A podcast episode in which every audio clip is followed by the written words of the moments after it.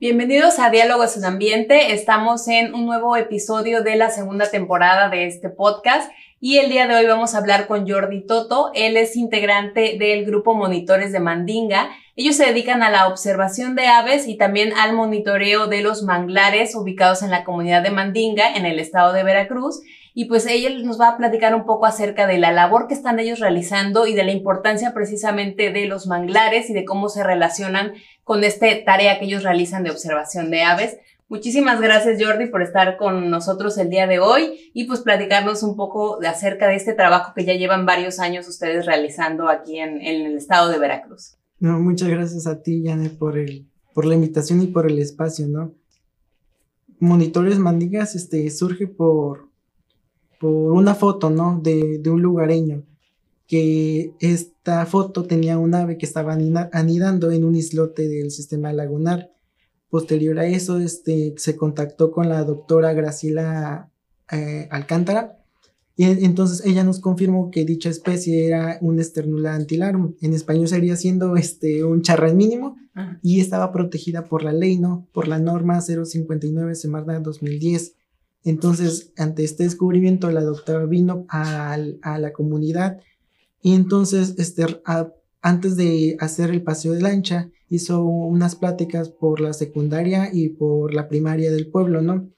Es, dándole a entender a los niños y a los padres de familia la importancia sobre, pues, la observación de aves y, pues, ayudándolos a, a tenerle esa chispita para que tuvieran la curiosidad de monitorear el sistema, ¿no? Después de que terminaron esas pláticas, este, fueron a las lanchas hicieron ese recorrido y al terminar este recorrido los niños quedaron muy emocionados ante las actividades que hacía la doctora, ¿no? La doctora en la, en la lancha, este, les prestó las guías, les prestó binoculares, cámara fotográfica y empezó a señalar las diferentes especies de aves y sus nombres comunes, ¿no? Bueno, algunos porque principalmente eran los científicos que decían, ¿no? Eh, posterior a eso, eh, eh, los niños como que quedaron con esa espinita de saber cómo, cómo mm, tener más experiencia, más conocimiento. Pero en esa fecha que era ya por septiembre, finales de agosto, principios de septiembre, pues no conocíamos a ninguna persona este, que supiera de observamiento de aves o del monitoreo de estas. Entonces fue que dos mamás, la este, socióloga Alejandra Saucedo y Doña Reina, este, entonces se pusieron a las pilas y entonces fueron a buscar este, personas que estuvieran en la zona, ¿no? Para que los ayudaran a, a este monitoreo, para hacer este monitoreo y ayudarlos a la identificación de las aves. Y ya fue a principios de febrero del 2019 que encontraron a diversos biólogos y también a personas que observaban aves, que también se les conoce como pajareros, que fueron este, a Mandinga y ayudaron con este, con este trabajo, ¿no?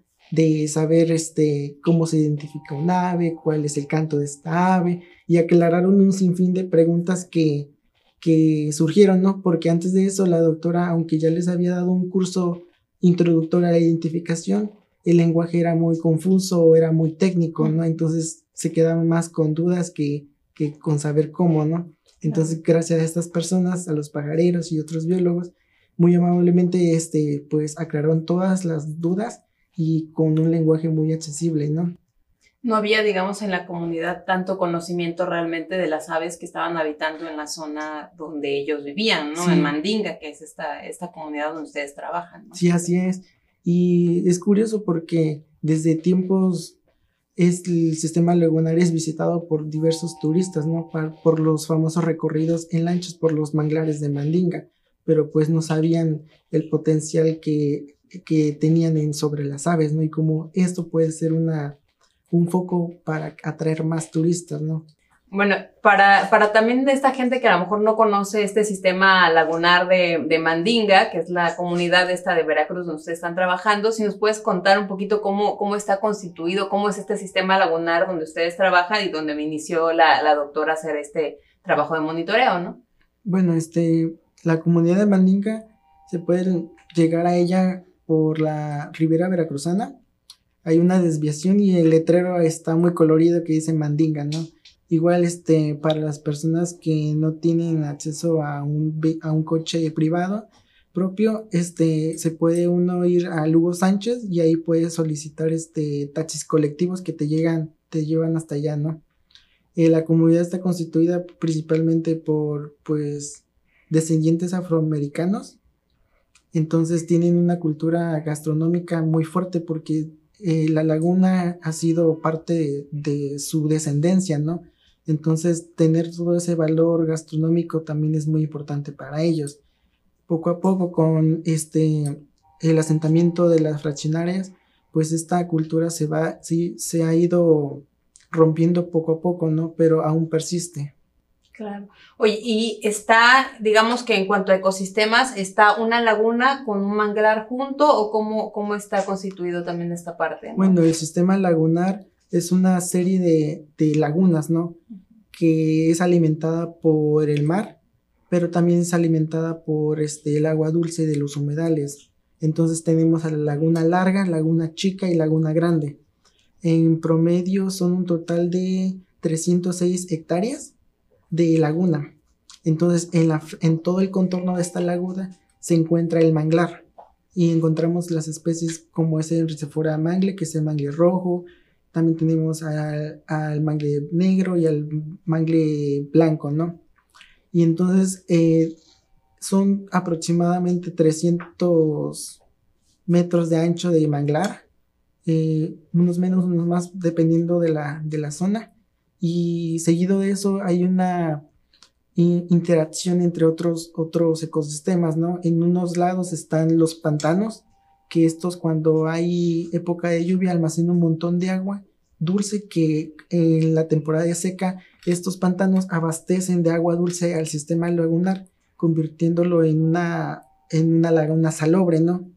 Entonces, esta, esta característica hace posible de que haya eh, el cultivo del ostión, Porque el ostión necesita un agua salobre para que pueda crecer. Y este es, la, es uno de los productos importantes de Mandinga, ¿no? Exportar este ostión para otros estados. Se ha llevado inclusive hasta Puebla, ya embolsado, ¿no? Entonces, este, estos pantanos también están asociados luego con selvas, este, selvas bajas, perennifolia, pero también hay caducifolias, ¿no? Y también hay este tipos, este, estos pastos inducidos, pero también tienen la característica de que en la, en la temporada de lluvia almacenan bastante agua de agua dulce, ¿no? Eh, la problemática ahorita que se está viviendo es que con el asentamiento de nuevas fraccionadoras, estos pantanales este, lo están este, tapando.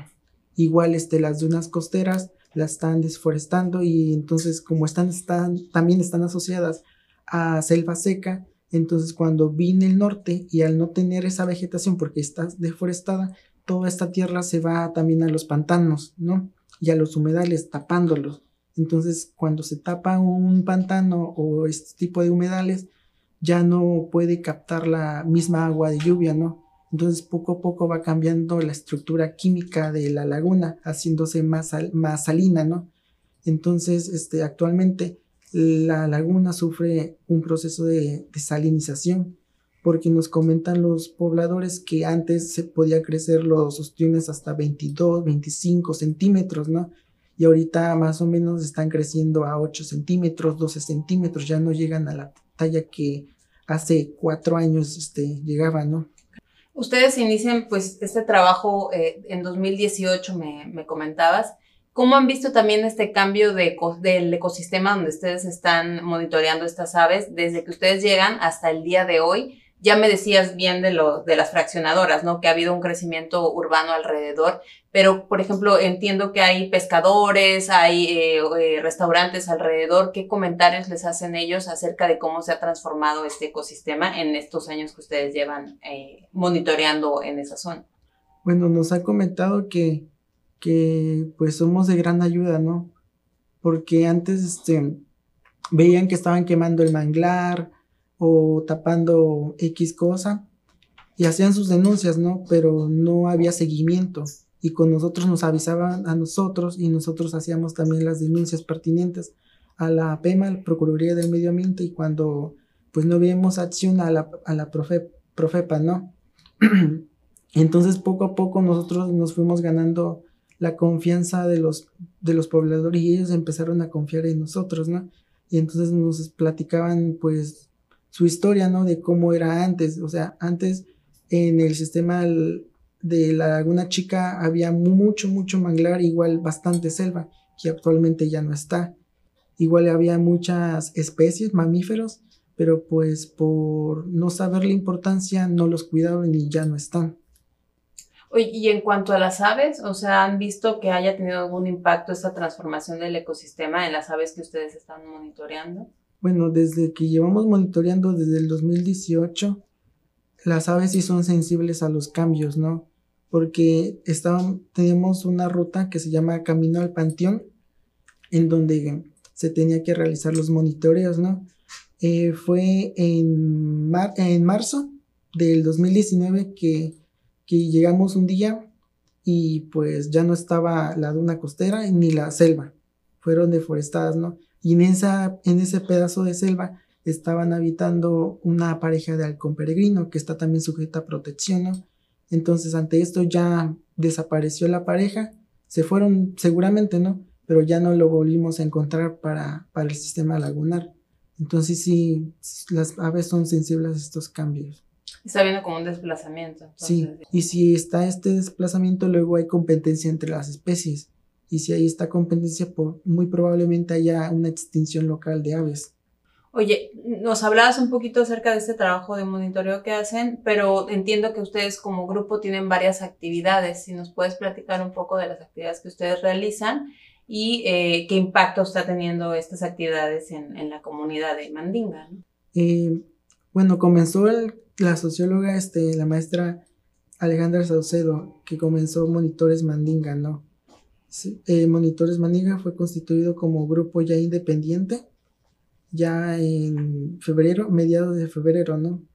Ante esto, este, sí tuvo muchas dificultades este, la maestra Alejandra, porque como era mujer, eh, tuvo muchas, este, no les, no, no hacían caso a lo que ella decía, ¿no? Porque ante una cooperativa, ante una comunidad que pues la figura es el hombre, entonces pues estar presente a una mujer en los temas de de conservación, de desarrollo y todo eso pues era como que algo pues fuera de lo normal, ¿no? Entonces ese, ese esos es, este punto fue muy difícil para Ale porque tocaba y tocaba puertas pero no les hacía caso hasta que poco a poco se ganó la confianza de los restauranteros, los representantes de las cooperativas de lanchas y los pescadores principalmente, ¿no?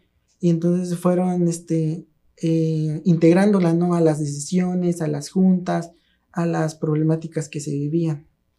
Y han seguido, digamos, ella, o sea, a raíz de que pues ya, digamos, se integró, digamos, en la comunidad, ¿qué tipo de actividades empezaron a hacer? Entiendo que trabajaban con niños también monitoreando aves o daban algún tipo de pláticas o qué, qué tipo de... Sí, este, empezó con, eh, a observar aves con los niños de primaria y de secundaria como una actividad puramente recreativa, ¿no? Pero posterior a todas a estas cosas, pues este decidió hacer algo más, ¿no? Empezó a invitar también al, a la comunidad a que fueran a observar aves y entonces eh, cuando iban, ella les explicaba los potenciales que, que tenían, ¿no? Como un turismo de naturaleza eh, y todo eso, ¿no? Empoderar principalmente a las mujeres también y no solamente que el hombre trabajara y tuviera esa presión económica, sino que la mujer también pudiera solventar los gastos de la casa, ¿no? Con, con el turismo. Y posterior a eso, este, se integró Adrián, el biólogo Adrián, en, el, en marzo, mediados, finales de marzo, sí, se integró. Entonces, él, este, también ayudó mucho con el monitoreo, ¿no? Ya un monitoreo ya fijo de, del sistema lagunar por Laguna Grande, Laguna Chica y el camino al Panteón. Eh, en ese tiempo también se realizaron diversas actividades como fueron pláticas de fauna nociva para el sistema lagunar y cómo podían manejarla, ¿no?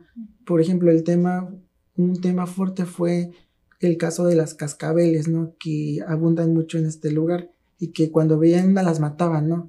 Entonces, es una de las actividades fue que no las mataran, ¿no? No solamente a las cascabeles, sino a, a las serpientes en general, ¿no? Porque todavía hay mucho lugar hasta el fondo de la laguna que se podía reponerlas, ¿no? Y no afectaba nada. Claro, y cumplen una función, digamos, dentro de este ecosistema. Sí, porque como cultivaban, cultivan todavía, pues ayudaba a controlar las plagas de ratones, ¿no? Que pues luego hacían destrozos en los cultivos. Claro. Oye, y me decías, a raíz de que se integra, digamos, el biólogo con, con ustedes en este, en este grupo, ustedes también buscan, entiendo, eh, hacer un trabajo mucho más de protección del manglar por esta situación que ustedes estaban notando, ¿no? Entonces, si me puedes hablar un poco acerca de esta tarea ya de protección eh, que, más formal que ustedes están buscando hacer a través de Monitores Mandinga, ¿no? Sí. Eh, gracias a Adrián con su proyecto de maestría sobre el ensamblaje del paisaje entre las aves en las franjas de, de los manglares de la costa central de Veracruz. Eh, el monitoreo fue más riguroso, ¿no? Con ya una metodología establecida y entonces el objetivo de su, eh, del proyecto era saber qué aves utilizan el manglar, ¿no? En cuánto tiempo lo utilizan. También este, se caracterizó este, parcelas de los manglares para identificar si el manglar estaba en un estado óptimo o no. Por ejemplo, descubrimos que el manglar de la zona de Laguna Chica, no, de Laguna Grande, al sur, toda esa zona es un, es el mangle que predomina es el negro, mangle negro, pero también está en un estado de conservación muy maduro, ¿no? Mientras que el manglar de Laguna Chica sí se ve un poco atrofiado por todas estas actividades, ¿no? De la actividad humana. Claro. Y a lo mejor también eh, la gente de pronto no sabe la importancia que tiene un manglar, ¿no? O sea, las funciones o los servicios ambientales que nos pueden dar un manglar. Me gustaría que nos explicaras esto, o sea, cómo, cómo trabaja un manglar, cuáles son, digamos, sus funciones y por qué es tan importante para ustedes que este manglar se, se conserve.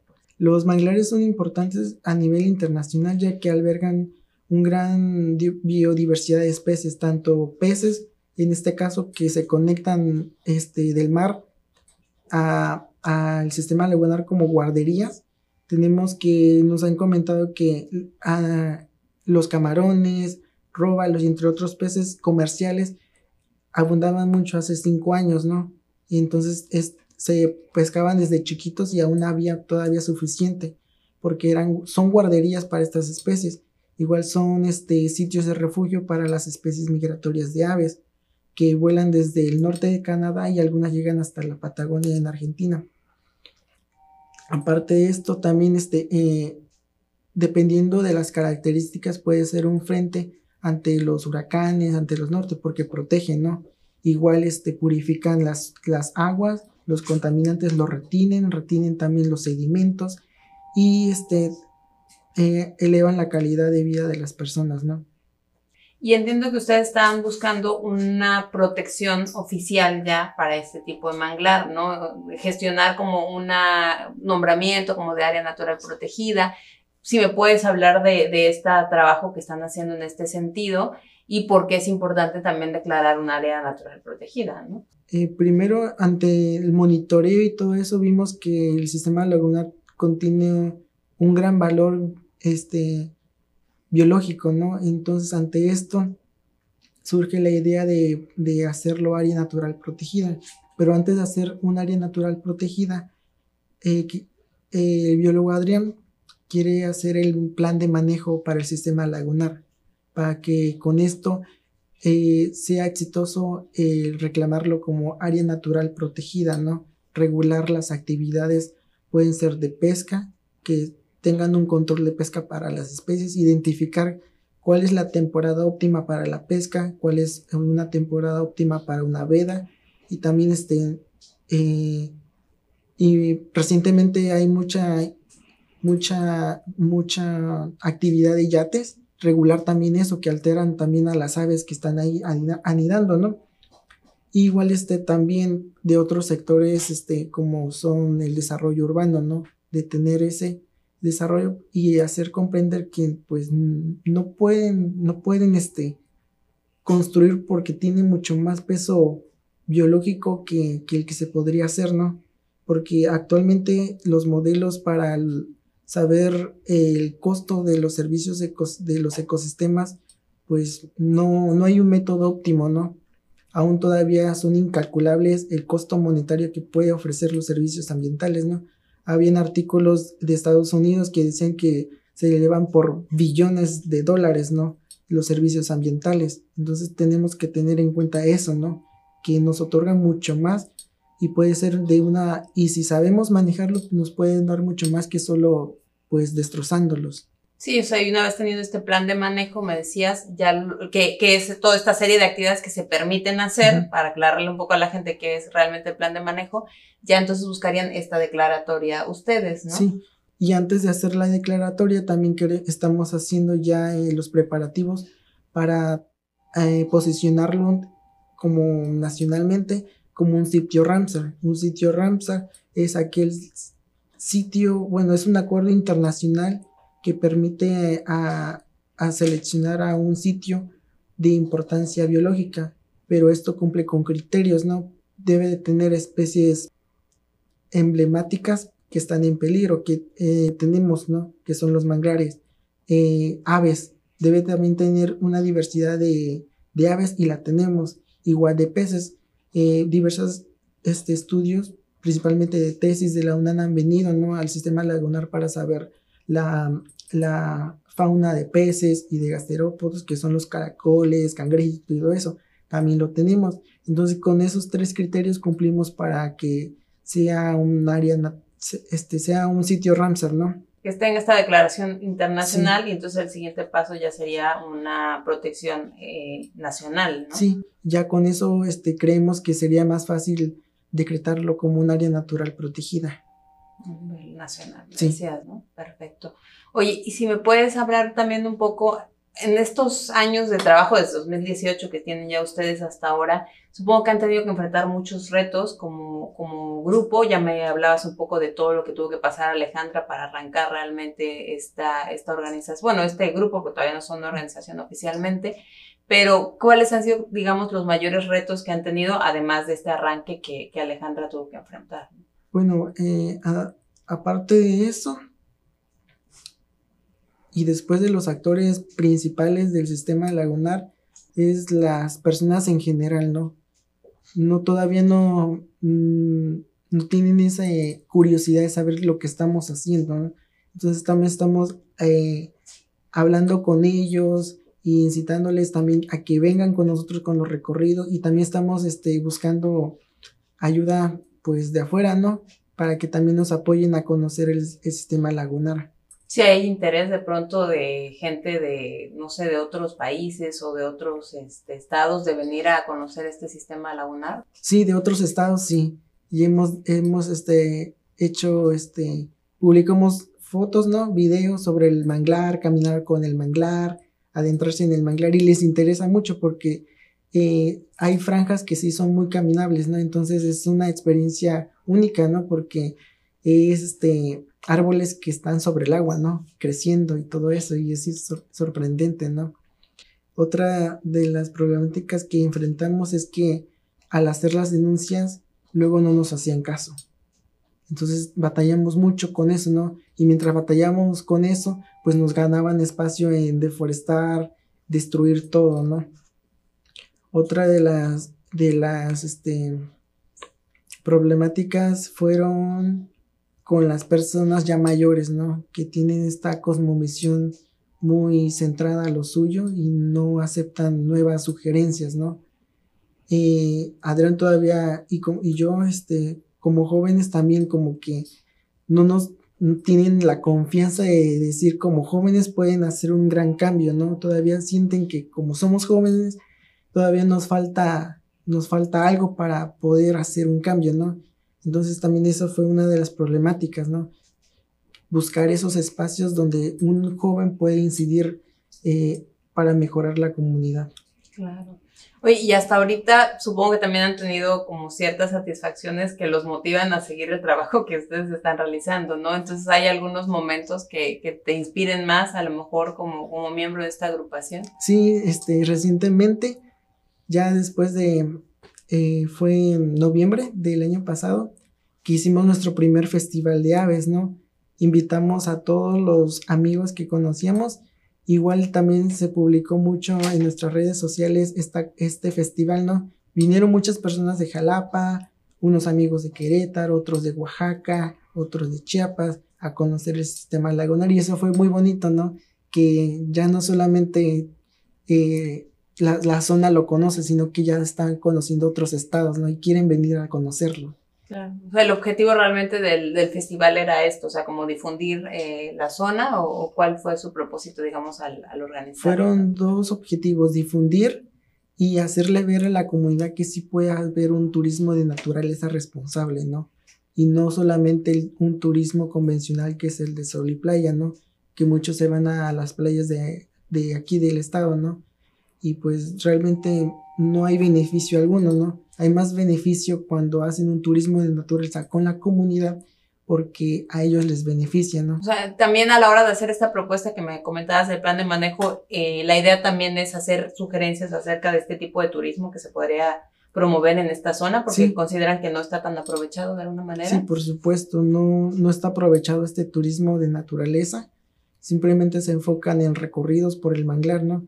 Pero también pueden ofrecer este, este turismo de, aves, ¿no? Porque hay un gran turismo sobre estas especies, por ejemplo, eh, artículos también de Europa, de Estados Unidos, que se les llaman pajareros, ¿no? Estos pajareros pueden este, ir de extremo a extremo del mundo a conocer un ave, ¿no? Entonces hay una derrama económica muy grande. Y, lo bueno de esto es que ellos ayudan a las comunidades, ¿no? A conservar lo que tienen. El sistema lagunar hasta ahorita tiene 256 especies de aves, ¿no? Entre las tres zonas del camino al panteón, Laguna Chica y Laguna Grande. Ya por separado tenemos que el camino al panteón hay 208 en esa zona de aves, 174 eh, en el sistema lagunar grande y en Laguna Chica tenemos 156 aves, ¿no? Y la característica es que hay ciertos grupos de aves que prefieren ciertas zonas, ¿no? Por ejemplo, tenemos al gavilán zancón, que prefiere mucho el lugar de Laguna Chica. Y creemos que es porque todavía conserva parches de selva baja eh, mediana, ¿no? O sea, una selva más frondosa. Mientras que el chipe manglero pues eh, siempre le gusta estar en las raíces del mangle rojo o en, los, en la copa del, del mangle botoncillo. Igual tenemos a diversas rapaces que prefieren estar en, esta, en estos parches de selva seca o en las dunas costeras, ¿no? Porque pueden cazar más, ¿no? Pero también las podemos encontrar dentro del manglar, pero para, para refugios, ¿no? Oye, ¿y estas son aves endémicas o son aves migratorias algunas de ellas? Hay de todo un poco, ¿no? De aves migratorias se han registrado 129 especies de aves migratorias, ¿no? Y este, de las cuales en general 29 tenemos que están en sujetas a protección.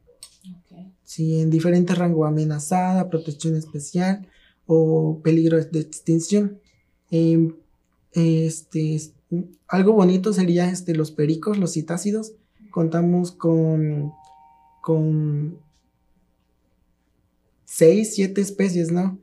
Y una actualmente pues fue hallada que, no se distribuye para acá, ¿no? Que es el perico frente naranja. Es una especie que se distribuye en el Pacífico, pero la encontramos aquí en el 2019, ah, en diciembre del 2019, ¿no? Como dos individuos posteriormente con los monitoreos, ya fue en junio que se reportaron dos individuos, ¿no? Entonces, viendo a la bibliografía y a la literatura, pues sí hay registros de estas aves, pero en el sistema lagunar de Alvarado, en el año 2006. Estamos en el 2021, así que sabemos que, que sí ya debe de haber una población pequeña que ya está sentada, ¿no? Y sería un nuevo atractivo para, para las aves. Que están entrelazados estos dos sistemas eh, lagunares y a lo mejor está bien un desplazamiento hacia allá, entonces. Sí, entonces el otro de los objetivos a largo plazo, después de, de hacer un sitio Ramsar y ser declarado área natural protegida, es hacer un corredor biológico entre ambos sistemas, ¿no? ¿Qué sería un corredor biológico? Un corredor biológico es este aquella eh, zona que pueda migrar este individuos, ¿no? Que puedan migrar este aves, pero no solamente aves, sino que también sería de gran ayuda para los mamíferos, ¿no? Como es el caso de los ocelotes, las onzas que son los jaguarundis, el oso mexicano, el tamandúa mexicano, el oso hormiguero que también está en peligro de extinción. Los felinos también en México son muy poco, son poco conocidos, ¿no? Sus hábitos también, toda lo que es su estructura biológica también es muy desconocida. Entonces, hacer un corredor biológico permite la interacción de, de los especímenes para reproducirse y pues tener esa diversidad genética. Y todas esas especies que me decías son las que están ahí habitando ya. Sí. Oye, eh, también, o sea, con toda esta experiencia que han tenido ustedes la, la oportunidad de, de, juntar a lo largo de estos años, quisiera que me compartieras a lo mejor algún consejo que le pudieras dar a la gente que está trabajando en algo, algún proyecto ambiental que de pronto es tan complicado, a lo mejor que encuentran un apoyo. ¿Qué consejos a lo mejor les darías a ellos que les hayan servido a ustedes a la hora de, hacer toda la labor que ustedes están llevando a cabo? Eh, bueno, un consejo sería que tengan paciencia, ¿no? Mucha, mucha paciencia, porque los resultados no son inmediatos, son muchas veces tardan años, décadas, ¿no? Pero si realmente aman a la naturaleza, pues no importa de dónde vengas, ni que estudies y cuáles sean tus estudios, ¿no? porque hay muchas ramas en donde enfocarte en la naturaleza y tiene que ser multidisciplinario, ¿no? Porque si estamos, un ejemplo somos nosotros y queremos ser un ejemplo, ¿no? Puede que alguien lo retome más y que se haga menor tiempo, ¿no? En ya identificar, ah, ok, entonces esto no se puede hacer, pero podemos agilizar esto, ¿no? Para que, este, protejan más áreas, ¿no? Y para que, pues, la comunidad, este, se sienta más feliz, más a gusto con donde vive, ¿no? Y no, este, deforesten. Oye, pues ya para ir cerrando, si me puedes compartir eh, también a través de qué canales se puede enterar la gente del trabajo que ustedes están realizando y si hay alguna forma en que la gente los pueda apoyar a ustedes como grupo para también este, seguir realizando todo este, este chamba que están haciendo realmente ahí en Mandinga, ¿no? Sí, este, principalmente estamos en Facebook como Monitores Mandinga. También estamos en Instagram como Monitores Mandinga. No estamos tan activos, pero ahí estamos más actualizados, ¿no? Porque pues tenemos diversas actividades y la verdad es que nos faltan manos para, para llevar estas redes sociales. Y pues nos ayudan con visitando el sistema lagunar de Mandinga y a la comunidad.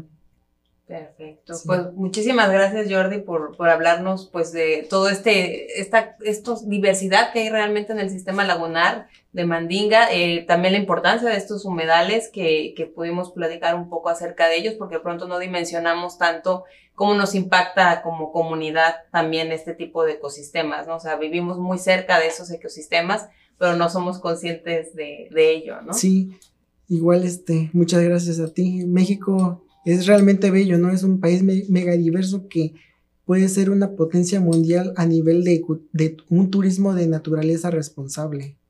Y es lo que están buscando ustedes también, ¿no? Perfecto.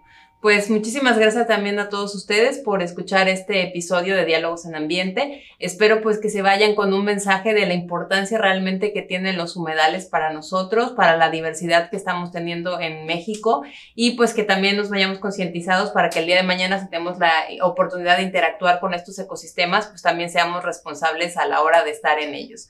Muchísimas gracias. Eh, denle like a este video si les gusta, también compártanlo y pues esperamos sus comentarios también en nuestras redes sociales.